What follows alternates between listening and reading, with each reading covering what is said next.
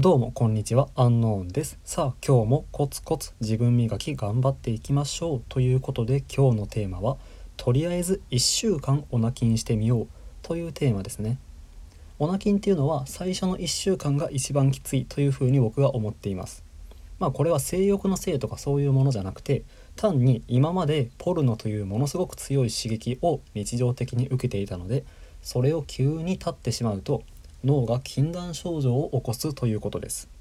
まあ言ってみたら麻薬だとかあとアルコール中毒の方ああいうのをイメージしてもらえばわかるんですけれども単なる性欲ではなくそういったポルノの中毒のせいでオナキンが続きにくくなっています、まあ、事実別に性欲はそんなにないけどポルノ見たいなって思ったことがある人はいるんじゃないでしょうか。それは立派なポルノ中毒です。はいということでほとんどの人にとってはこの1週間の壁ですね。これを乗り越えるのがものすごく難しいんじゃないでしょうか。別にそんなにムラムラはしていないんだけど暇つぶし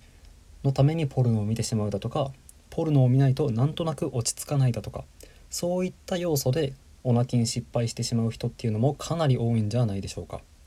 逆に言うとこの1週間を乗り越えるとそういった中毒っていうのはある程度薄まってくるので難易度は落ちてくるというふうに感じています。はいということで今日言いたいことは最初の1週間を乗り越えるのがものすごく大変ということですね。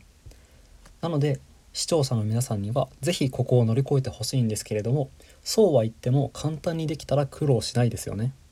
ということで朗報があります。月曜日からとりあえず6日間だけオナキンをするオナキン大会というものを開催します。まあこれはもともと開催されていた方が忙しくなってしまったということで運営を僕に任せてくださったんですけれども内容としてはとりあえず月曜日から土曜日までの6日間オナ金をしてみよう。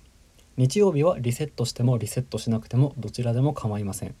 これを延々と繰り返していく感じですね。こうすることによって一旦リセットしてしまってもまた次の月曜日からすぐに参加することができるし上級者の方は日曜日もオナニーせずに継続することでほぼオナニーを卒業するような形となることができます。ということで初心者の方も上級者の方もどちらでも気軽に参加できるこのとりあえず6日間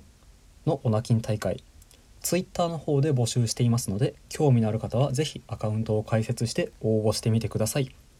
完走された方は僕のタイムラインの方でお名前も発表します。ということで今日はここまでです。最後まで聞いていただいてありがとうございました。チャンネル登録、フォロー、高評価などよろしくお願いします。また、オナキン大会の方も参加お待ちしています。それでは皆さんごきげんよう。